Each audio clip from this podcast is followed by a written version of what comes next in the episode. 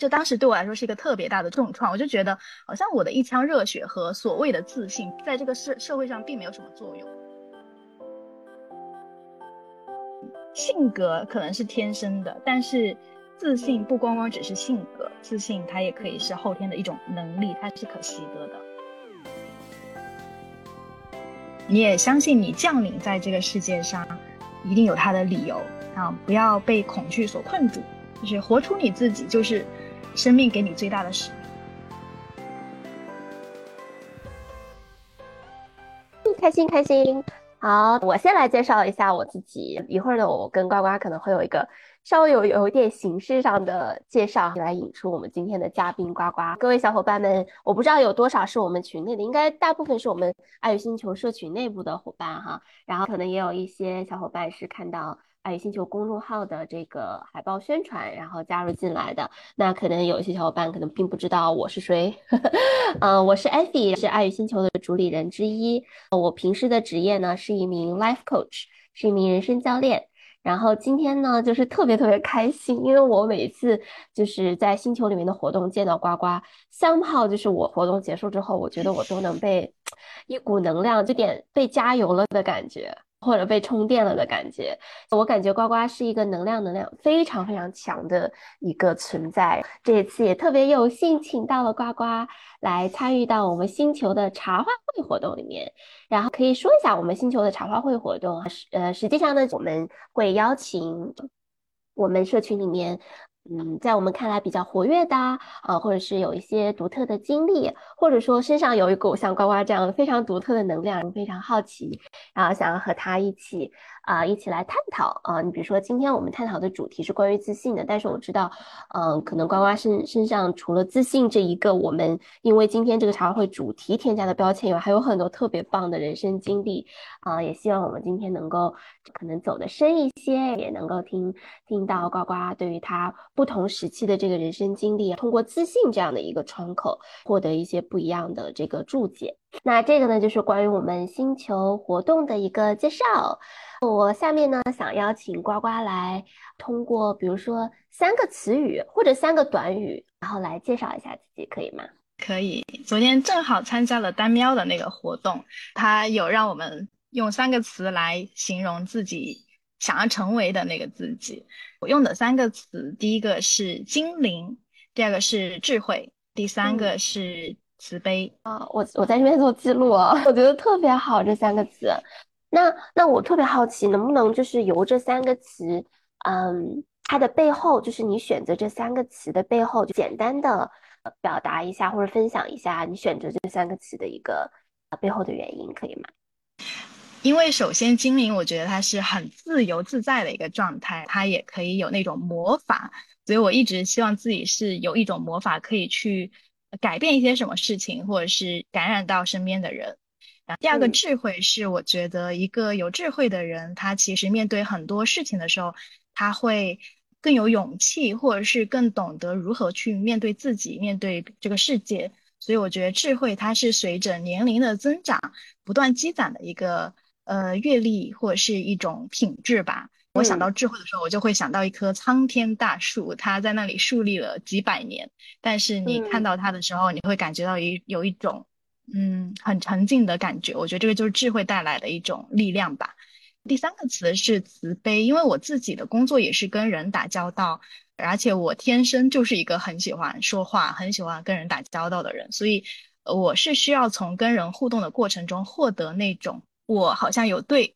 有对别人发挥一些什么样的价值，嗯，或者是别人从我这里有收获一些什么样的力量，所以我觉得这个慈悲体现在就是利他。或者是以及呃以及对这个世界的接纳吧，特别好，我都能感受到，在你在说这三个词的时候，你整个人的能量是特别沉静的，嗯，就会会给我带来有一种有一种大地母亲的感觉。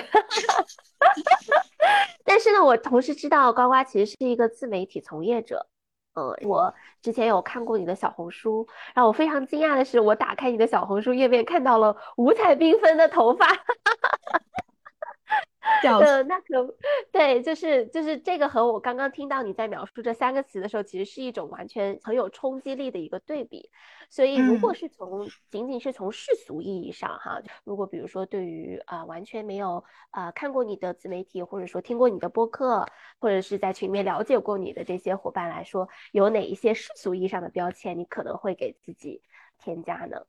如果说是世俗意义的标签，那我就是一个自媒体的博主。我做的主要是情感相关的，也可以叫我一个叫我是情感博主。在这之外，我有在做情感咨询。然后像我在群里面的标签有正在学习星盘，最近对星盘感兴趣，也会做一些占星。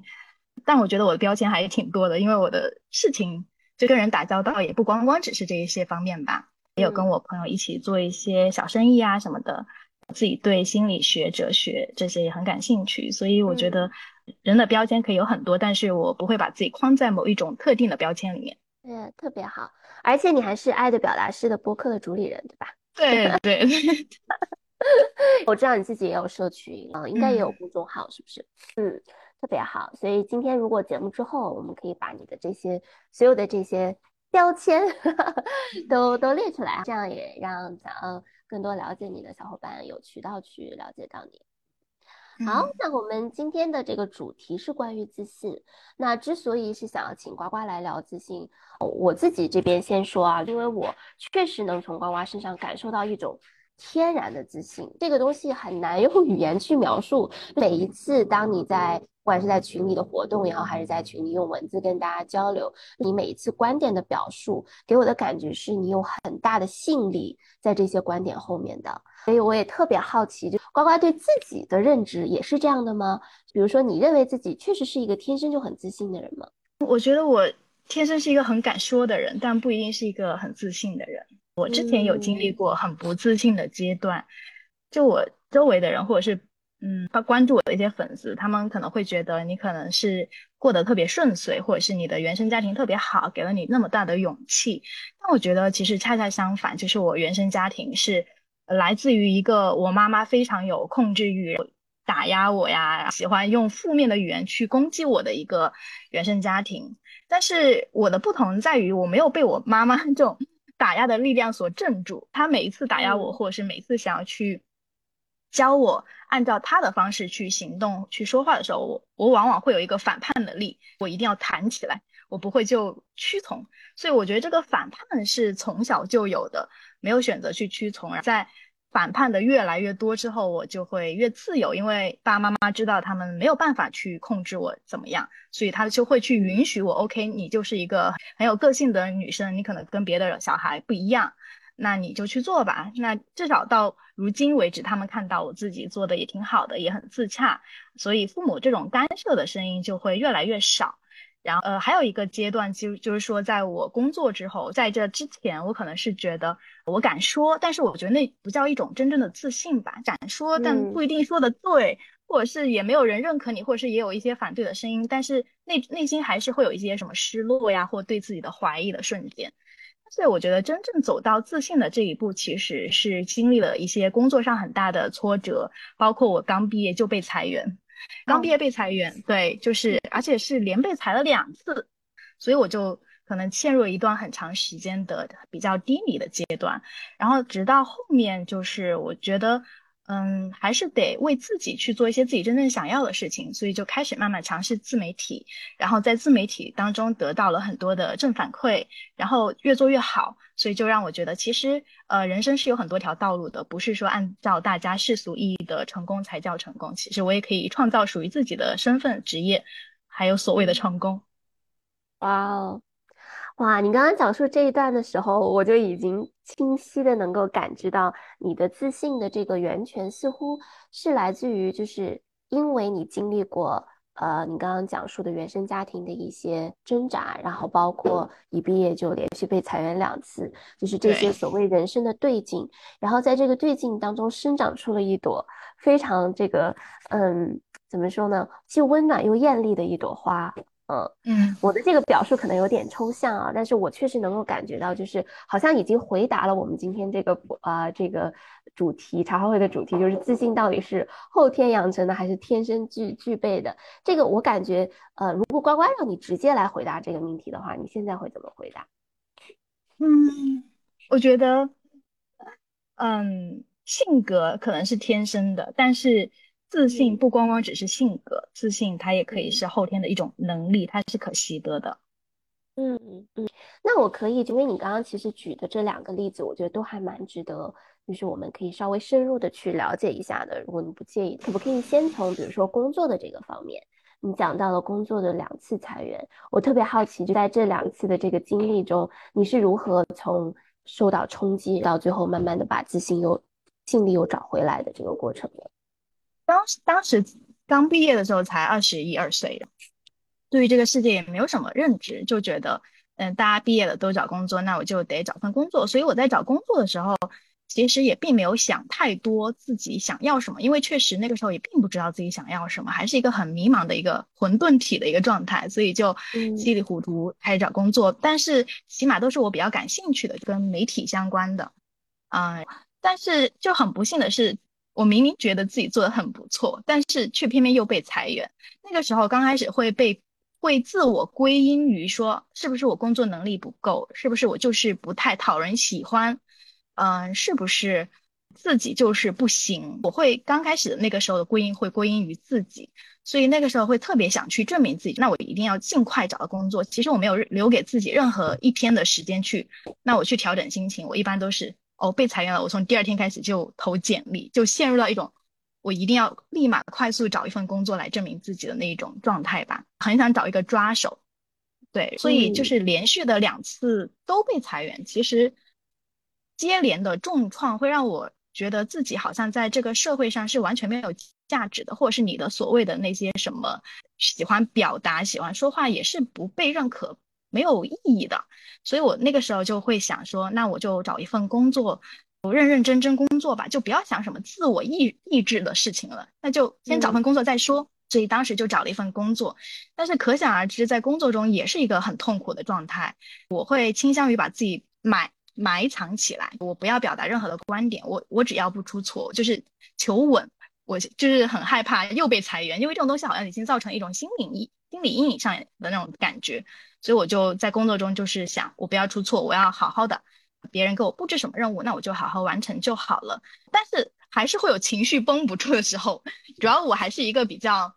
怎么说，嗯，外显的人，就是我有什么东西、什么话，或是有什么情绪，虽然说我表现出一个我不要说，我就什么都不要做，但是我的那种可能悲伤的情绪还是会被渗透出来，或者是那种有点愤怒的情绪还是会渗透出来，被别人察觉到。所以有天就被我的主管察觉到了，他就说我感觉你好像。很心不在焉，或者是做很多事情不是很有动力，我就跟他讲述了我过去的两段经历。当时，呃，我觉得这是我第一次有一种被打破认知的。他给了我这样的一个观点，他说：“呃，你为什么你为什么要把过去的所做的发生的这些事情当成失败呢？它只是我们人生中的一个过程，但它并不是失败。我我之之前一直会觉得自己是一个失败的人。”或者是所有的结果导向被裁员都是我的失败，但是他第一次让我意识到，原来这可以不是失败，这是我成长的一个过程，它甚至可能成为我之后的养分。所以经过那一次谈话之后，我开始稍微的转变了一些我原有的一些认知的方式吧，然后在工作中就会越来越有。大胆想说，那我有什么点子我就提，我能做的就大大胆大胆去做啊，甚至是别人不敢承担的责任我也去承担。所以到最后，其实，在很快的时间之内，就一年的时间之内，我就成为了一个小主管，当时才二十三岁，带了一个五人的团队。对，带了五人的团队之后，其实那段时间。嗯，就有点觉得又缺乏意义感了。那个意义感来自于说，我好像把我自己能学到的，或者是能贡献给公司的东西都贡献完了，能学的也都学完了。那我下一步要去干嘛呢？然后后来就开始想，要不要试一试？因为那个时候抖音比较火，是二零二一二零年，对，当时就想说要不要试一下抖音。我当时有跟我的主管聊这个事情，他说你可以利用业余时间去做呀，你想做可以试一下。我觉得也是他推了我一把吧，那我就想说试一试吧。艾菲看到的我的那个视频，为什么是一个绿头发，对不对？五颜六色的头发，但是因为我当时有一呃正好就是阴差阳错那段时间买了一个假发，买了一个绿头发，但是我从来没有真正的戴出去，因为觉得好像有点点夸张。但是我一想说，那我做短视频其实也可以给自己一个比较标新立异的形象，或者容易让别人记住的形象。我当时就说，那就戴着假发录视频吧，所以就形成了那样的一个形象啊。这一段真的是太有趣了，我听到的一个潜在的一个暗线，先破后立。因为呱呱特别棒的，你你很真实、很清晰的讲述了一段你呃从归因把这个裁员的失败归结到自己身上。其实这个点我也我也很好奇，因为我以为自信的人一般 都是向外归因的，一定是大环境的错，怎么会是我的错呢？但是好像对于呱呱来说，好像自信它是一个慢慢养成的一个过程。呃，从打破了这个认知，或者说打破了自己之前以为啊所有的问题都是自己的错之后，你重新又塑造了一个一个新的东西，持续给你提供养分。我不知道是不是这么一个过程。对，所以我觉得那个时候的感觉，就是最最刚开始向内归因的那个阶段，其实并不是一个真正的自信。就我可能表现出一个很无畏的样子，但是并或者是说我很快的投入到工作的状态，赶紧去找新的工作，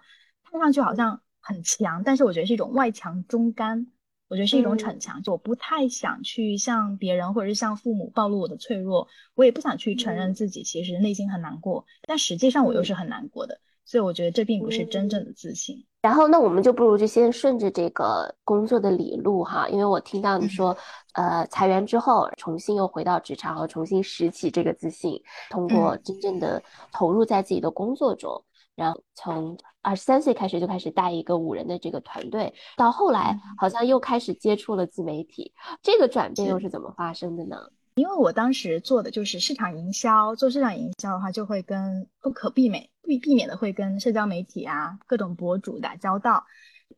获取平台的流量嘛这些事情。当时我们就会想各种各样的方法去获得流量，或者是怎么样去曝光我们当时的那个品牌。当时有跟一些平台或者是博主合作的过程中，我会觉得他们的创意好像也就那样。我会自己觉得，我觉得他的创意还不如我呢。我觉得我也能做，对，会有这样的想法。然后我就有跟我。我就有自己，其实有偷偷的去尝试这些创意，自己拍一些小视频，只是说我没有去公开出来，我可能自己悄悄的就发在 B 站上了呀。可能当时也没有多少水花，就我自己悄悄发的视频，慢慢的它也开始积累了一定量的粉丝。我会觉得其实，嗯，也不是不可行，其实这个是有可能性的，可能只是我现在没有做的那么大。呃，但是我觉得，如果说我想要把这个真的当成一个很正式的事情，或者是当成一个对我来说很重要的事情的话，我可能需要更多、更用心的去做这件事情。再加上工作到后面的那个阶段，开始渐渐有了一些倦怠感，就觉得好像公司也没有带给我更多的成长，或者我在团队当中，我觉得我能给到的就这些。那还有什么是我可以去尝试的？所以我就想要去尝试那个新的东西，就想去把这个事情做得更好。我觉得这个也契合我那个月亮双子座的一个特性，因为我最近在研究星盘，我的太阳是射手，月亮呢是双子，然后双子座它就是一个非常需要新鲜感，非常需要获取新的东西，获得新的知识的一个性格特质吧。所以其实我觉得这个也是表现在方方面面，就在很多的时候我都是需要追求一个新鲜感的。所以就是相当于。在你后期的这个职业职业生涯中，你是不满足于你目前的当时做的那份工作，它的这个多样性，呃，去开始接触到了自媒体。正好你又提到了星盘，你觉得星盘和因为星盘我知道，就是每一个人，虽然我不是很了解啊，但是它好像是每一个人对吧？根据你的这个生辰是可以确定的。那会不会有某一某一类型的这个星座，它就是会必然会透出来这种自信的感觉？呃，我觉得是火象星座的人，或者是风象星座的人，因为火象和星座、火象和风象都是阳性的能量，阳性能量星座的人，他会更容易的去表达自我，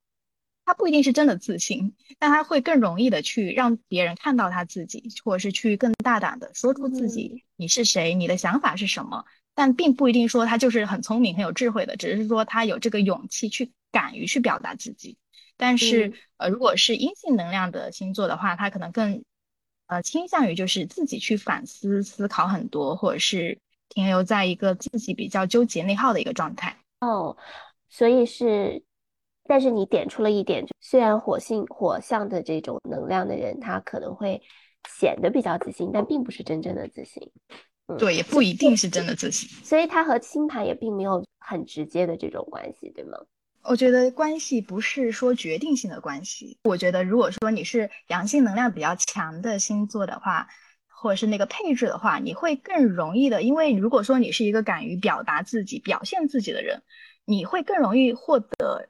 呃新的体验，或者是更多的正反馈。在这个碰撞的过程中，你可能会不断的清楚的知道，哦，我原来我擅长这个，我不擅长这个，我说这个别人是，哎，能够给我好多好的反馈的，所以他可能会，呃，在这个过程中越来越像自己，或者是越来越成为自己想成为的自己。但如果，呃，是不太愿意去表达自己的话，他倾向于保守或者倾向于否定自己的话，那你获得自信的这个路径可能会变得更长。所以。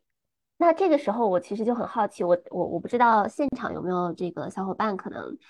尤其是研究星盘的，或者说第一次听到这个概念的，有没有什么其他的问题啊？就是我就有一个问题，那这样子说的话，其实那会不会就是火象星盘的这样的星座的这样的一个呃一类人，他们确实会比较容易获得这个自信力呢？对，比较容易，路径会比较短一点，或者是更容易呃在探索的过程中知道自己要什么吧。那我知道你平时，我不知道你现在有没有在做一些星盘类的咨询，但是我知道你有在做情感类型的这个咨询。对，那在你做咨询的过程中，你有没有发现，嗯，不同的星盘的人啊，或者说不同的这种所谓的性格配置的人，他可能在情感方面啊，尤其是通过自信来获得一段这个亲密关系方面，有没有这个差异？我发现，就是因为找我咨询的案例大多数都是女生。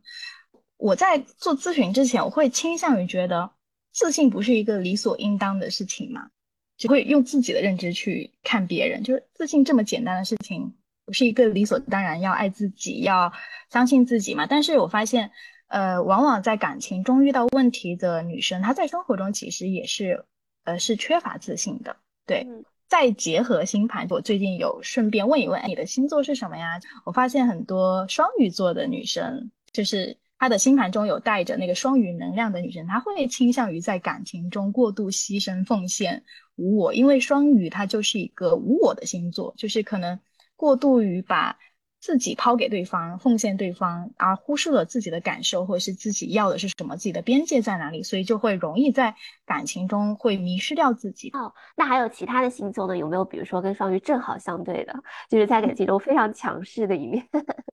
对，在感情中非常强势，其实。火象星座都是挺强势的，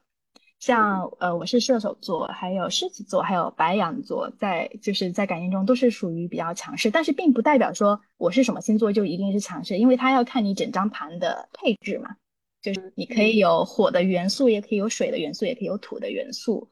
对。但是，一般如果我们要看一个人他的在面对感情中的表现模式。就是它不一定是根据它的太阳来行动的，它可能是要根据它的月亮，因为月亮代表的是我们内心的渴望和需求，太阳可能是代表我想要成为哪个人，我的目标，但是月亮代表的是我自己对内在对于，或者是我当我有一些危机不安全感的时候，我的反应模式，我的内在的需求，所以我们如果看一个人在感情中的模式，更倾向于会看月亮还有金星这两个行星。哇，突然感觉就。这个对话导向了一个有一点专业的 星盘解读。我看到咱们有有一些小伙伴也提出来了跟星座相关的，因为说好奇火象星座的人是不是抗挫折能力也更强一些，是这样的？我觉得土象星座的人抗抗挫折能力更强。这个抗挫折，其实刚刚你也提到了关于自信的话，其实有一部分好像就是来自于这个抗挫折。对。呃，你是否相信你自己，或者是你能不能去做这个行动力吧？我觉得这个行动力也是抗挫折的一部分。但是我刚刚看到的理解的这个抗挫折，可能是你面对一个很巨大的压力的时候，你能不能一直顶住？顶住它，然后跟它对抗。我觉得土象的人他是有一种一直想要去做事情的一种动力，但是火象的人他的那种动力可能是来自于，呃，我想去证明我自己。但是图像来自于说，我就是想做事，我就是要在做事的过程中去找到我的那个自我认可。哦，那这个就很妙了，就其实。那回过头来，当然我知道我们今天的这个主题本来就比较宽泛，因为自信，我觉得跟每个人的定义都不一样。尤其是你刚刚从加入了星盘这个角度以后，我突然发现每一个星、每一个星座或者说星盘，它所代表星盘配置所代表的人，他可能显示出来的自信也不一样。那有的人是在做事中显示出来他这个对这个事情的掌控力，但有的人呢，他可能是一种在后面思考、计划、复盘。这种运筹帷幄的这种自信力，就是他，他其实是有可以有很多面向的，并不一定是可能我们想象中的这种像火象星座这种哇特别外向、散发的散，就是散发出来的这个气场来判断这个人有没有自信。嗯，看到也有小伙伴问说双子 突然变成了一个现现场的这个星盘咨询，那那那不如我们就结合一下，我不知道呱呱对于这个双子。这类型的这个星座的伙伴，尤其是关于自信的这个面相，他们有可能会展现出来哪哪一类型的这种面相？双子的自信就来自于他获取信息的过程。像我刚才讲到，我的月亮是双子，当我面对压力的时候，我倾向的反应模式就是我得快速的去搜集各方面的知识，来充充实我自己对这个事情的掌控感、掌控度，让我知道这个事情它对我不是未知的，所以。双子当他没有安全感的时候，或者是有点怀疑自己的时候，我觉得最最适合的方式就是你多去见点人，获取一点新的知识，多去看看书，多去搜集资料。在这个搜集资料的过程中，你会越来越有安全感，也会越来越有自信啊！这个也太实用了。我突然发现，其实星座这个东西，它不一定是可以看自己到底是什么性格，同时还可以根据这个配置来调整自己的处事方式。太棒了！然后，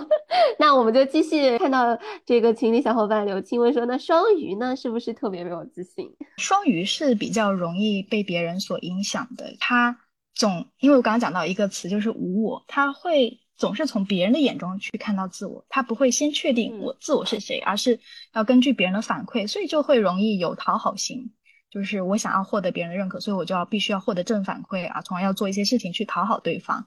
对，双鱼跟巨蟹都是水象星座，对，都会有这方面的过度牺牲奉献的一种特质。所以我觉得，对于水象星座的人来说，要自信的话，我觉得要先确定自我，就是你的边界在哪里，什么是你可以做的，什么是你不可以做的，而不要在那种想要盲盲目寻求别人认可的过程中而迷失了自己，或者是牺牲了自己。现在 大家开始刷屏了，我不知道呱呱，咱们可以，因为我觉得大家肯定对这个东西特别感兴趣，对星座啊。那如果是在收听的小伙伴，呃，我们现在出现的情况就是聊天框里面很多 大家开始问自己的星座，比如说天蝎座呢、天秤，呃，这些星座是怎么样？我先问一下呱呱的。是我们是，比如说把这些星座类型可以分，比如说水象啊、火象这样子来聊跟自信的关系，以及是否可以改变更方便呢？还是像我们刚才这样，就是每一个星座可以拿出来，或者说小伙伴们呃在聊天框里提到的星座，我们可以拿出来聊。呃，看对于呱呱来说哪一个最啊哪种方式比较好一些？我觉得就是风分火象、风象、土象、水象这。就差不多了，因为刚刚其实双鱼跟巨蟹都是属于水象，包括天蝎也是属于水象的，所以其实他们是有一些共通之处的。对，呃，刚刚火象的代表射手也有讲过，风象的代表双子也有讲过，那土象的摩羯，对吧？对，摩羯、金牛，就是摩羯、金牛这类土象人，他们都是比较需要那种实打实看得见的安全感，就他可能并不追求一个所谓知识上的。嗯，高的境界，但他必须要有一个物质上的反馈。所以，如果是对于那种土象星座的人，我觉得你们如果想要去提升自己的自信，那就去创造一点东西，就创造一点实打实能够让你看到、摸得着的东西。比如说，啊，你通过你的财富积累买了一套房，你自己实现了月薪多少，你自己通过自己的努力积累了什么样的财富什么之类的，你要有实打实的东西去支撑你的安全感和自信。那这样子会不会有一种情况，嗯，有一种比如说我拿到了拿到了一个药方的感觉，我就去去这样做，但在做的过程中你一定会碰壁，对吧？就我很好奇，呱呱有没有这种？哎，我想到了一种方式，我想要用这样的方式来。脱离我现在认为我的一些卡点或者困境，但是在做的过程中发现好像和自己想象的又不太一样，因为我知道，尤其是你做自媒体，应该会有会有很多这种时刻吧？对对对，当然，你像我们做自媒体，你要流量的，你会有很多选题，你觉得哦这个是可以获得观众喜欢的，那你可能就把这个很用心的做一个选题，但是发现反响平平。这个时候就会很容易怀疑自己啊，我好像对这个市场的敏锐度不够，或者是我的表达不够好，没有吸引到大家，也会倾向于在这个过程中会否定自己。但是我觉得一路过来修炼下来的一个心态就是说，其实别人是否认可你的作品，或者是认可你说的那段话，并不能代表我是谁，并不是说我不好，只不过是那一刻我想说的那些东西。没有得到足够多人的回应，但并不代表它就是没有价值，它就是不好的。所以，其实我们在找自信，或者是在与这个外界世界去碰撞的过程中，我们并不一定要要求这个世界一定要给我们很多的正反馈，或者是没有达到所谓的预期，那就一定是不好。我觉得要调整这个预期，就不管反馈是好还是没那么好，都不影响我是一个什么样的人。我觉得，呃。你知道你自己想做这件事情，而且去做了，在这个过程中尽力了，就很好了啊。所以其实也是跟这个世界碰撞，其实肯定是有风险的。但是好像我们的自信就是在这个不断的碰撞中，从风风险中汲取到了营养。接下来我想问问一个问题，就是我知道呱呱其实在你的播客里面啊，还有呃平时就是在群里面的互动，有时候你会聊到吸引力法则。嗯，然后吸引力法则呢？当然我知道，可能大家对它的这种理解程度也是不太一样的。嗯，比如说，当我想到吸引力法则的时候，又结合我们今天的这个主题，我会自然的想到说，哇，那是不是自信的人就很容易用这个吸引力法则，就从而会获得通过这个吸引力法则这个工具好，这个概念好，获得很多世俗意义上的成功？我不知道关关怎么看待这个问题。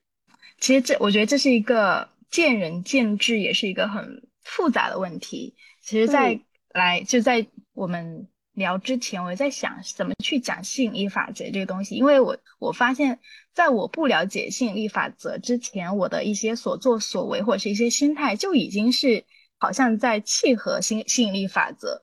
呃，那如果说我们就是用这个法则，如果你在不了解这个法则的情况下，我们去把这个法则拆开，我觉得。其实就是说，当你选择用一种更加正向的、积极的心态去面对你的人生发生的一切的事情的时候，呃，你会更容易看到那些好的事情，或者是你的好的能量、正向的心态也会帮助你吸引到适合你的人，或者是能够被你的能量感染到的、跟你相同频的那些人。但如果你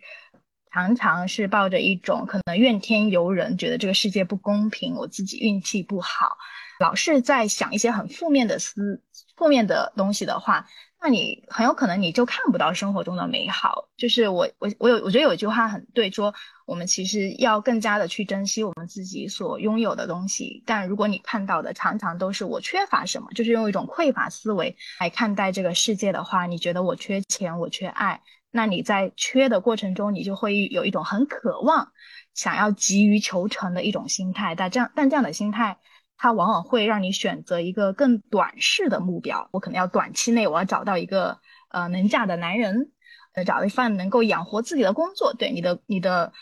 你的行为就会变得很短视，就会相应的变形。但我觉得吸引力法则的一个底层逻辑就是说，你要相信。你在做对的事情，这个世界也不会亏待你。虽然说我不能用科学的道理去论证为什么你做对的事情，或是你保持积极的心态，你的这个世界就百分之百就不会亏待你呢？其实我们并不能用科学的方法去论证这个事情。但是在保持这样的心态之下，你再去做事情的时候，呃，至少从我的经验来讲的话，我会收获到很多很多的正反馈，或是呃别人的帮助，我会觉得好像呃我没有短期跟随我的那个小我，那个恐惧的小我去做选择，而是选择一个更有智慧的大我的时候，这个结果或者是上天给我的反馈，它往往不会让我失望。所以关关也是之前就接触过心理法则，然后发现自己好像之前好像自然而然的就已经。依据这个法则来想事情、做事情了，是这样吗？刚听下来，对。那比如说，对于比如说今天我们播客，如果或者茶话会的小伙伴第一次听到吸引力法则，呃，你会怎么会跟大家介绍这个这个法则呢？我觉得那就举个例子吧，大家可能。常常运用吸引力法则，就是我要有钱，我要有钱，我可能想要有一百万，我要有一千万什么的。但是吸引力法则不是说我就对着大上天喊一句我要一一百万。我想要有钱，这个不叫吸引力法则。我觉得要去想一想，首先一百万、一千万这个东西对于你来说意味着什么？这个金额、这个数字、这个钱，它对于你来说意味着什么？如果说你的目标只是纯粹的，我就是需要要用一百万，要有一百万，就是要一千万。但如果你的目标只是那个数字，只是那个钱，但是我觉得其实并不是一个嗯很纯粹的发心。你的发心可能是基于我要社会认可我。然后我想要去证明自己，我想要去买房子。我觉得这个发心是基于还是在基于外界对你的评价，或是基于这个世俗的标准去定的这个目标。所以如果说我们要定个数、定个目标的时候，你要一百万，那你要想清楚你要用这一百万来干什么。对，你要活成一个什么样的生生命状态？你要去怎么样去帮助别人？你要怎么样去发展你的事业，或者是帮到你身边的家庭？对。或者是怎样让自己变得更好吧？你要把这个东西想得更具象一点。所以这个一百万它并不是目标，我觉得一百万不是目标，而是一百万。如果你有了这个东西，你要实现什么？这个才是目标。OK，那当你有了一百万之后，你可能会觉得我会成为一个很富足的人，是一个很感恩的人。那如果这个你会把想象成一个富足感恩的人，那他应该是一个什么样的状态呢？此刻你就是一个富足感恩的人，你会怎么样去审视你自己的一言一行？你会不会做今和今天不一样的选择呢？我觉得这个时候就是要开始重新审视自己。我就告诉你，上天注定会让你成为一个富足感恩的人。但你现在就要开始扮演这个角色，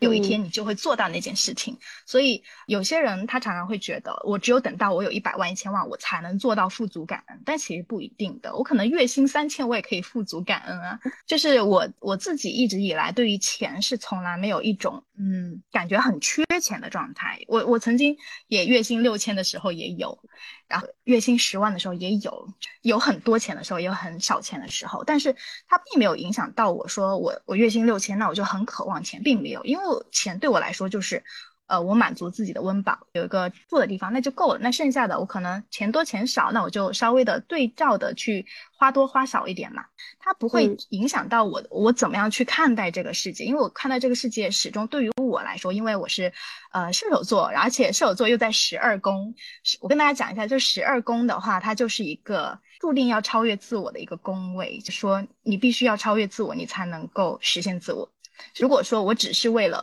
我要获得这个社会的认可，我要去赚钱的话，那其实我并不会快乐。那我的快乐来自于说，我可能在这种为他人奉献价值的过程中，我感受到我的快乐。所以，不管我是月薪六千还是月薪十万的时候，我的目标都是奉献自我，或者是呃为这个社会创造更多的价值。嗯，所以当你拥有一百万或者是一千万的时候，你那个你的那个目标也应该是创造更多的价值。嗯，哇，那我其实听下来，我自己对吸引力法则的一个感觉就是很符合我非常喜欢的一句话，叫“爱出者爱返，福往者福来”。之前也经常在社群里面跟大家提这句话。其实你想要的那个东西，它一定是要能造福到，嗯，更多的人吧。你比如说像呱呱就是一个很好的例子，就我是如何注意到呱呱的，因为你在我们社群里面还有圈圈活动里面，你基本上就是非常毫无保留的在分享自己生活中遇到的卡点，你是怎么去思考的，你是怎么去跨过这个卡点的，你的每一次分享其实都是在给这个宇宙散发了一些信号、一些能量，对吧？然后我就感受到了这个东西，我想说，哇，一定要邀请呱呱，一定要跟他对谈一次。然后我相信这一次对谈之后，可能你会吸引到更多的被你的这股能量吸引的小伙伴，因此结缘。对我觉得这个东西吸引力法则，可能以前有一点被大家就是魔化了，就觉得哇，是不是都在试图要通过这个东西来获得满足自己的一些。自立的这些方面，但是刚刚听到你的讲述，其实它是一个非常利他的，而且是一个，嗯，它并不是要定位于你要什么，而是你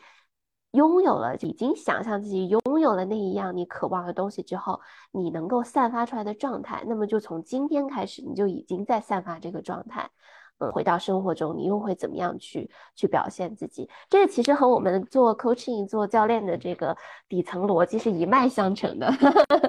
我们的背后的魔法也是不断的询问客户：呃，当你拥有了这一些之后，你想象中的这个世界是什么样？你的状态是什么样的？那么就从今天开始散发这样子的一个状态吧。特别棒哇！群里面咱们也有小伙伴写出了这句话：爱出者爱返，福往者福来。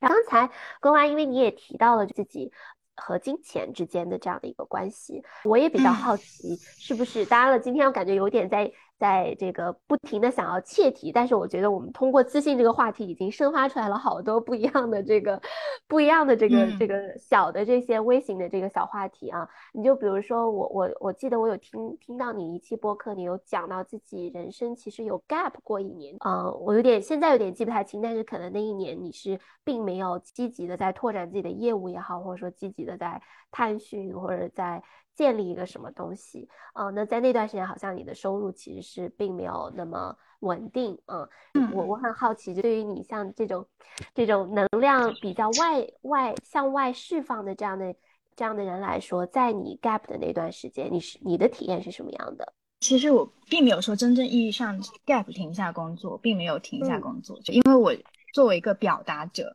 就这个东西不是说我 gap 就是我不写东西了，我不说话了，我还是会继续说话写。但是我可能以前从一个比较功利的角度会想说，那我写什么样的选题会火，大家想听什么，怎么样去吸引流量？以前是这样的一个心态。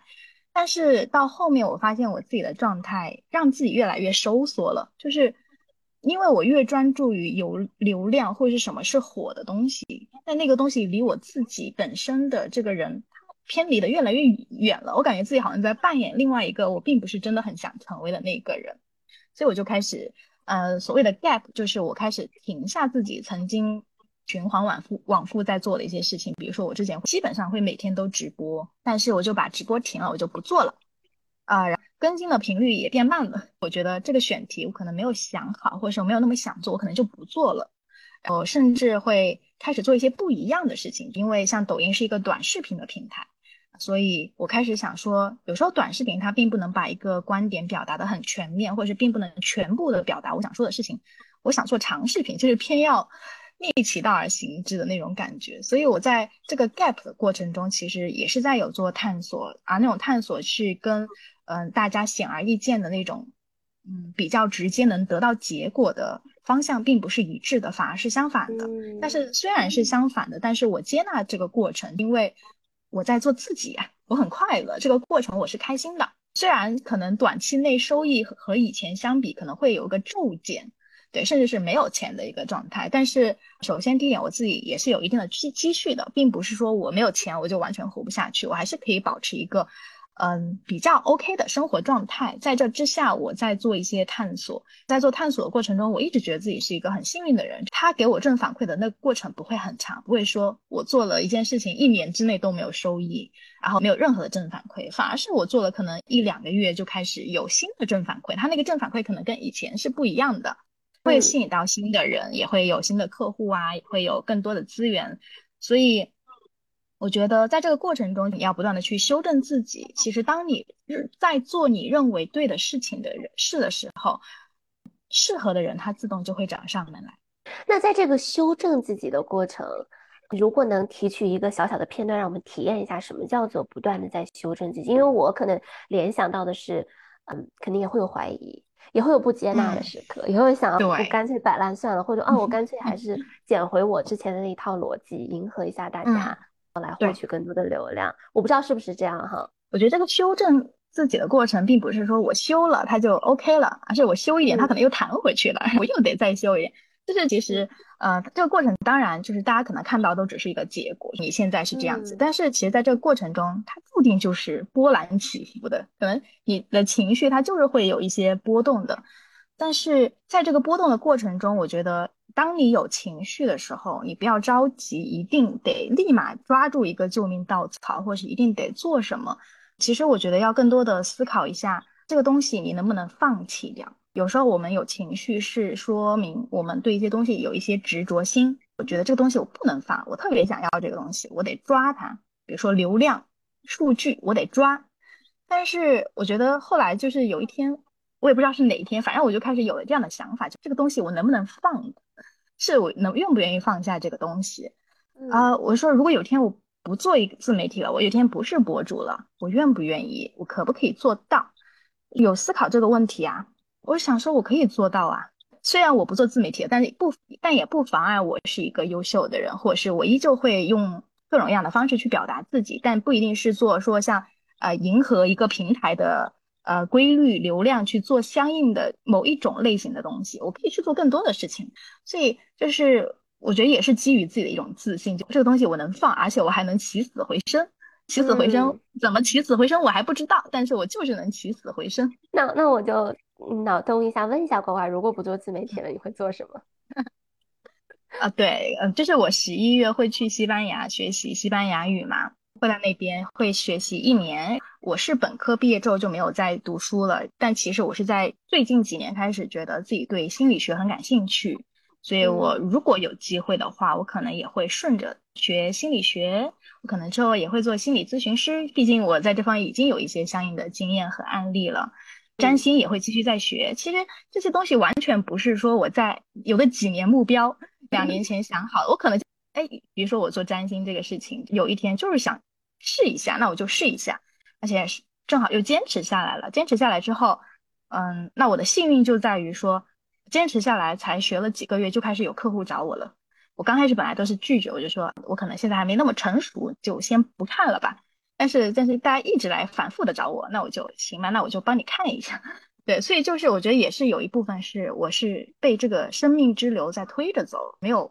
过多的去规划自己，但也没有对抗。我其实从我们开头到现在，我听下来的还有一个。暗线就是呱呱，其实在这个自信的养成的过程中，其实你有经历过拿起的阶段，嗯，就我要把工作做好，我为什么做不好？我怎么还能被裁？下一份工作我要做得更好的这种非常重的拿起的心态，慢慢走到现在，其实是一个放下。嗯，不断的在放下一些执着，或者说放下自己前面建可能建立起来的一些标签也好，或者这个身份也好，同时在这个拿起和放下的过程中，我更多感受到的是一种接纳，就有点像我们之前在爱与星球的社群内大家。嗯，讨论很很热烈的一个话题就是人生是一个旷野，是吧？呃，但是很多人会觉得说，如果真的是个旷野的话，我都不知道往哪跑，就是还不如给我一个轨道。但好像感觉在呱呱的刚才的讲述这个经历中，好像你确实是把人生跑成了一个旷野，你是这样认为吗？对，我觉得，我觉得把人生活成轨道，我们常常提一个词，就是爱与恐惧嘛。你把人生活成轨道，可能是因为你觉得这个世界危险丛生。你要按大家既定的已经走通的一条路那么走，你的成功的几率会概率会更大，你也会更稳妥，你也不太会出错。大家可能是基于说，因为害怕出错，因为害怕失去啊，所以走了那一条轨道。但对于我来说，我觉得如果你做事情是被恐惧驱使，那真的太痛苦了。因为我曾经一段时间就是被恐惧驱使，做了很多事情，做了很多盲目的事情吧。但是被爱驱使的感觉，因为像做自由职业，就很多事情都得自自己负责，你的结果啊，你的过程都得自我负责，自己给布自己布置任务，自己想干嘛就干嘛。是的，你不得呃自己去想你要什么，就别去管别人怎么样，别人都不做自媒体，那你还做自媒体呢？你别管别人怎么想。那你就是你自己怎么想，你自己怎么去想一想啊？这个事情怎么样做得更好，或者是你要成为一个什么样的人？什么时候该转折？什么时候该放下？什么时候该换一换？对，就是我觉得还是这个环境给了我一个试错的空间，就相比没有跳出过的人来说吧。那然后这个环境，我其实听下来是完全是以你由心造的。我不知道这么这么说是不是有点抽象？其实呱呱现在也是也是在这个，你是在哪个城市？我在广州。对，在广州，对吧？就很多人可能会提到说，那可能国内的一些社会结构啊，或者说各方面的呃因素，可能没有办法允许你真正把人生过成旷野。嗯，但是好像从呱呱的这个讲述中来说，你并没有受到这种或者过多的受到这个物理环境的呃限制。更多的我听到的是，因为你心里在进行这样子不断的思考和对自我的这种我到底想要什么不断的这种发问，所以你把你的环境，相当于是你通过在这样的一个过程中，你为自己创设了一个可以去自由自在去表达自己的一个环境，可以这么理解。呀，那你刚刚又提到了说，从恐惧生发或者由爱生发去做一些决定，可不可以给大家嗯各举一个例子？什么时候是你就是意识到哇，这个决定，嗯，这种决定是我从通过恐惧出发的，得到了什么样的反馈？再举一个跟通过爱做出决定的这样的一个例子啊。作为情感博主，那就用情感来举例吧，因为我的很多成长也是在亲密关系中发生的。从恐惧生发，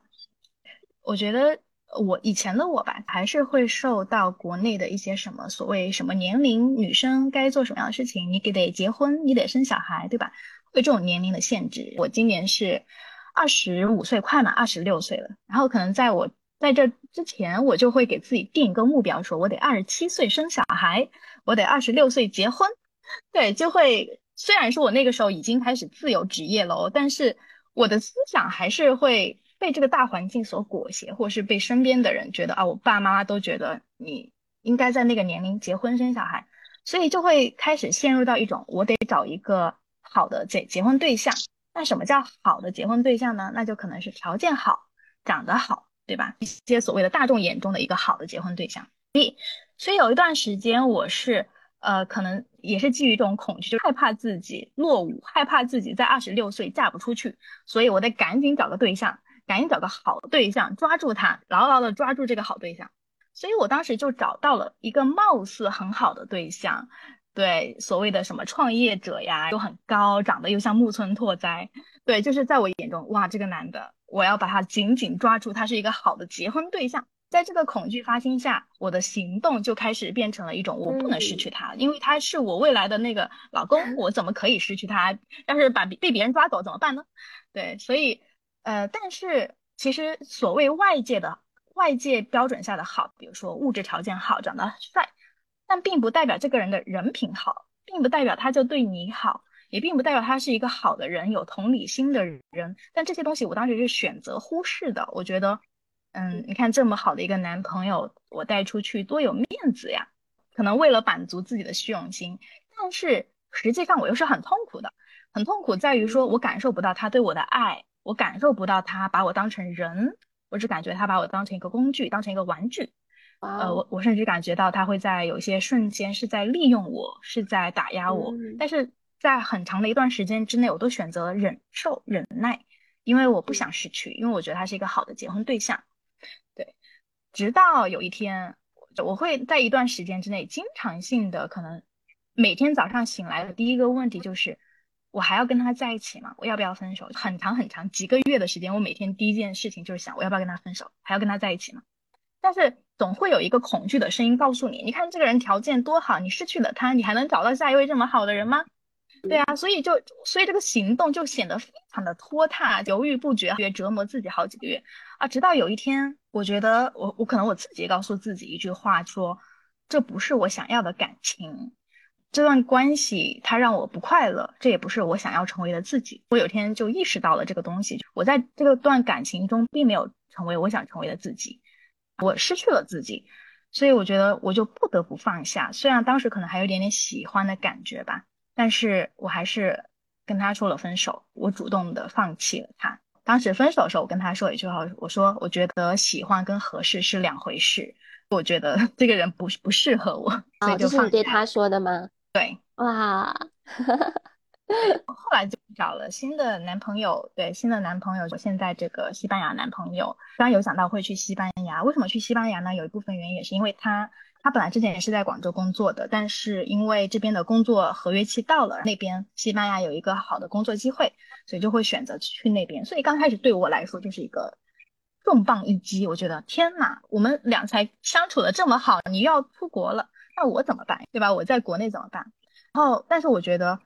我为什么选择去那边跟他在一起？我觉得是基于爱，那种爱就在于说，因为我过去的一些经历，我现在更清楚自己想要什么，我也知道。面前的这个人是我真正意义上那个爱的人，而不是因为那个标准符合的那个人，所以我愿意去为了他，去为了我们这段关系去做一些，我觉得不叫牺牲吧，或者去做一些让步。当然，我也希望自己去了西班牙那边，也成为更好的自己，所以也对我是一个新的探索。所以现在的这个就是你其实。我相信他一定是喜欢和合适并存的，就我们并不一定 是要在喜欢和合适两者之间选一个。对对，哇，那会不会有哪些时刻？我我猜测啊，我们会不会有小伙伴就会觉得说，那我怎么知道我当下这个决定是一定是出于爱的呢？因为有的时候，比如说你前前面那个例子，我也可以把它，我我们的大脑其实是很鸡贼的，对吧？所以它 它可能会因为你你有了喜欢，就会产生欲望，有了欲望，他大脑会。帮他合理化的大脑会说这是出于爱，这怎么能是出于恐惧呢？对呀，那你怎么知道最后？那我们只能从结果来验证吗？嗯，我觉得这个问题真的太犀利了。对，因为我自己经常会陷入这种合理化的 陷阱里面。妈妈说，我现在这个男朋友，我觉得跟以前相比的话，以前会更看他的外在的条件、物质的条件。但是现在这个男朋友其实可能在别人眼中他并不是一个物质条件或者外在条件很好的一个人，但是我我我现在更知道自己要的是什么，我更在乎的是一个人的人品，一个人的品质。他如果是一个人品好的人，不管我们最后结果会不会真的走到最后，或者是分开了，但是我相信这个人他都是一个值得的人，这个过程他依旧是好的、美好的，他不会做什么太。太给我留下心理阴影的事情，所以我是我觉得是现在，我觉得这个是出于爱，是基于第一，我是清楚的知道我现在更看重的是什么，所以我在这个人身上看到了我要的那些品质，我觉得他是一个好的人，我觉得这一点就够了。什么赚钱多少啊，长得高不高，帅不帅，其实我无所谓了。第二个就是说，在跟他相处的过程中，我我有相信我自己的直觉，我有感受到被爱。那前面一段为什么分开，也是因为感受不到被爱，感受不到那种一个人爱我、尊重我的感觉。那我觉得人要相信自己的直觉，就那一刻你感受到被爱，它是真实的。这句话我起鸡皮疙瘩了。那一刻你感受到被爱，那是真实的。天呐，让我先沐浴在这句话里。关关，你真的好智慧。你看你前面的三个词，精灵、智慧、慈悲，我都有感受到。今天，嗯。哇，太棒了！所以其实如果总结一下的话，听起来就是你可能前期还是会要去踩一些坑的。如果你不踩那些坑，你可能也不知道自己真正想要什么。所以也不需要太过于执着，说我一定要辨析这是恐惧还是恐惧还是爱，对吧？因为这样子你其实又陷入到那种二元对立里面。我一定要只选爱的那个路径，我都能想象，如果是这样的话，你也变得很很过于执着，对吧？那在这个过程中，尊重自己的感受。相信自己的直觉，以及不断的去明确自己到底想要的是什么。基于这三者的这个判断，基本上可能就会给自己一个比较直观的一个感受，到底是不是基于爱做出的选择。对，所以人一定是在过程中与这个世界碰撞当中，不断的去了解你是谁。就是说，我们可能自以为的自己是谁，也并不一定是真实的自己。或许我三年之后说的话，又可能会推翻我今天说的话。但是我觉得。我接受这一切的发生，我接受一切的改变，所以我突然悟了。我觉得呱呱展现出来的这种自信力，可能就正是来源于你前面踩过的这些坑，前面 基于所谓的恐惧也好、挣扎也好、跟这个世界碰撞也好。但是我觉得你很妙的一点就是，你非常的敢和这个世界去碰撞。嗯，对。对，因为其实说实话，我真的第一次看到你的自媒体的时候，我想我想象一下，我自己敢不敢戴着五颜六色的假发 去 录视频？我一想，我想说，我还我真是不敢哎。但是我感觉你在你的那个状态就特别自然。你在这个过程中有有自我怀疑过吗？我到底要以什么样的形象人设来 来做这件事情？其实我戴假发是一开始就戴假发，所以完全没有怀疑过。因为我的粉丝了解我，都是看到我的假发，他有时候看到我的真人，会觉得这是谁？哦，他们还会觉得戴假发的我是更可爱的，或者更让他们有熟悉感。是会有那种对自己的不认可，就在于说，有一天我如果没有了这顶假发，我是谁？对，又会有有另外一种矛盾。但是这个东西也是在也是在后期慢慢消解，慢慢自己去面对这些东西。这些我觉得要不断的向自己追问吧。嗯，你能够面对什么？你能够放下什么？你恐惧的是什么？那个东西值不值得你恐惧？很多很多追问，值不值得你去恐惧？这真的是一个很好的问题。呱呱是一从小就养成这种不断追问自己的习惯吗？还是后天通过什么途径发现的？我觉得追问的习惯，就是我觉得用一个词来形容它，就是开窍。在我觉得在被裁员。那一段时间拼命想去证明自己的时间都不算是真正的开窍，因为我的思维模式还是被这个社会或者是别人的规训，这个传统价值观的一套规训之下，所谓的我我认为的应该怎么做，但其实是别人认为的应该怎么做。但真正的开窍是要找到你认为该怎么做，那这个你认为该怎么做是怎么做呢？我觉得是在亲密关系中慢慢找到的。在亲密关系中，为什么会成为情感博主，也是因为一部分就亲密关系中经常踩坑，在亲密关系中踩坑，然后发现，哎，好像别人为什么跟我想的不一样？好像人很复杂，他为什么要这样子做呢？我为什么会害怕？为什么会有不安全感呢？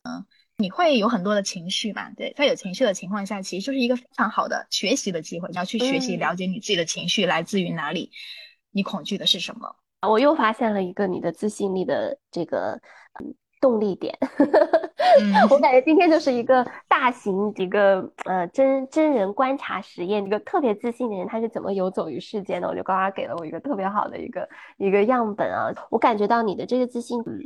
有一部分啊是来自于把所谓的这种困境，你比如说刚刚你前面提到的这种呃裁员啊，或者说情感上受挫啊，然后小到微观到你情绪上都起情绪的时候，你怎么去把这个点化作一个你可以去学习、可获得养分的这样的一个一个机会？那正是在这种可大可小、可宏观可微观的这个伸缩过程中，自信力会一点一点的被建立起来。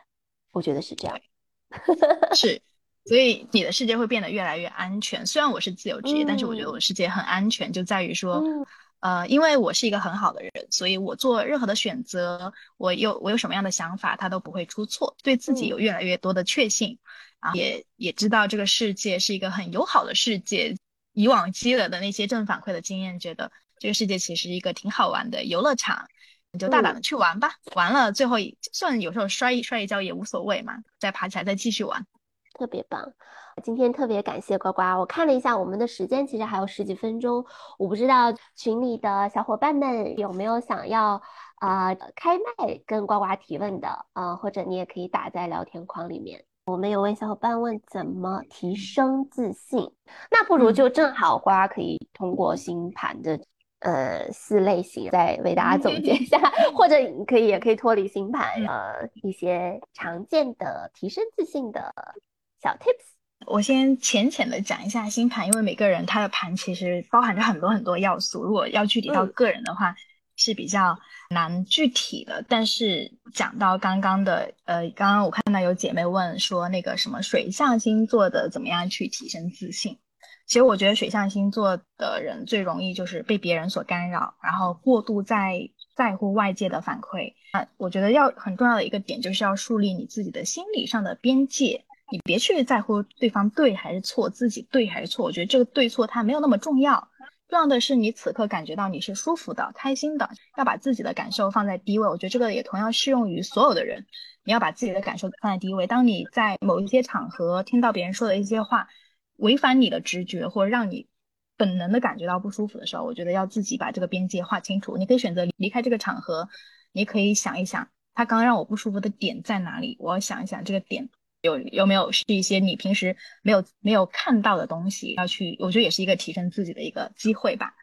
对呀，土象的人求指引，土象的人提升自信，我觉得做就行了，你不用想那么多什么特别高远的目标，我得实现一个。多大的宏观的目标，其实你想也想不到的，因为这不适合你。你你能做的，就你在此刻你有一个起心动念，就是我现在想做这个事情，那去做吧，就去做。做之后，在这个过程中有一定的正反馈，你就会觉得，嗯，还挺不错的，这个东西我挺擅长的，我可以继续接着做。那就每一步积少成多，慢慢的做就好了，不用想太多。火象，好，火象的狮子求指引。火象的狮子，它其实是一个虚荣心比较大的人，你会很在意就是别人认不认可你，所以你有些时候会有一些表演性，表演出我很强大，我来引领你们。但我觉得。就是像刚刚讲的，真正自信其实是要承认自己脆弱的那一面，就是你有可以很强大的那个自我，或者是很强大的那个 power 在，但是你也同时你也可以允许自己有脆弱的那一面的存在。我觉得这个是对火象狮子的建议。好，太棒了。我们又还有两个问题啊，一个是来自小窝说，呱呱有过比较多挣扎和恐惧的时期吗？你是怎么去发现自己的恐惧的呢？刚刚讲的那个裁员的被裁员的那段。阶段那个时期吧，那一段可能半年一年的时间之内都是很恐惧挣扎。就算我在工作，我都是很恐惧，因为我因为我很害怕随时自己又被开掉怎么办？又丢掉了工作，那真的是太丢脸了吧？那那时候会觉得很丢脸。你看同龄人都已经工作都很稳定了，但我现在还在找工作，还在被裁员，就觉得很很丢脸。那段时间其实也是在用外界的标准来评价自己。那现在我会完全完全觉得无所谓啊，裁员就裁员，这个公司还不适合你呢，对吧？所以说，要首先就是不要用外界的标准来评价自己。刚刚还有第二个问题说，嗯，怎么样发现自己的恐惧？我当时的恐惧是怎么发现？是因为我的身体上感觉到，嗯，有时候会突然间有一种喘不上气的感觉，有点点惊恐发作，我就感觉自己好像要死掉了，完全没有任何的情况。我睡在床上，突然间想起，哎呀，这下个月会不会被裁员？啊，一想到这个问题，就开始整个身体变得很僵硬，然后喘不过气来。就觉得好危险，那个时候是觉得这个世界是充满危险的。后来后来就开始呃了解线上的一些心理咨询，有做一些浅浅的咨询，但是也没有做得很深。但是那个时候就只是觉得我想要找一个出口去疗愈我自己，所以不管用什么样的方式，我想找到那个东西。我觉得如果短期内能够让你舒服一点，也是可以去做的。但是长久来看的话，我觉得要找到更真正属于你自己的那一份对自己的确信，那个确信不是说别人认可的，而是说你自己认可你自己的。感觉呱呱的这些自信真的是通过这些前面踩过的坑自己感受到的。你刚刚讲述的那个惊恐发作，真的我觉得，嗯，太不容易了。我很难面对现在你，我很难想象你也有那样的时期。但可能正是因为你经历过那样的时期，所以现在才会呈现这么稳的一个能量状态。也有一个 说，在你最灰心或沮丧、绝望的时候，让你能够找回自己力量的底层信念是什么？哇，这个问题很好。底层信念，我其实也追问过自己。比如说，我在流量很不好的时候，我会问自己说：我做自媒体是为了什么？我为什么要做视频？我为什么要赚钱？甚至我会问这个东西：我为什么要赚钱呢？为什么要活在这个世界上呢？我的我的目标是什么呀？就会有一个声音。其实我经常自己跟自己说话。自己，自己跟另外一个自己说话。我也是，对，另外一个声音就跟我说，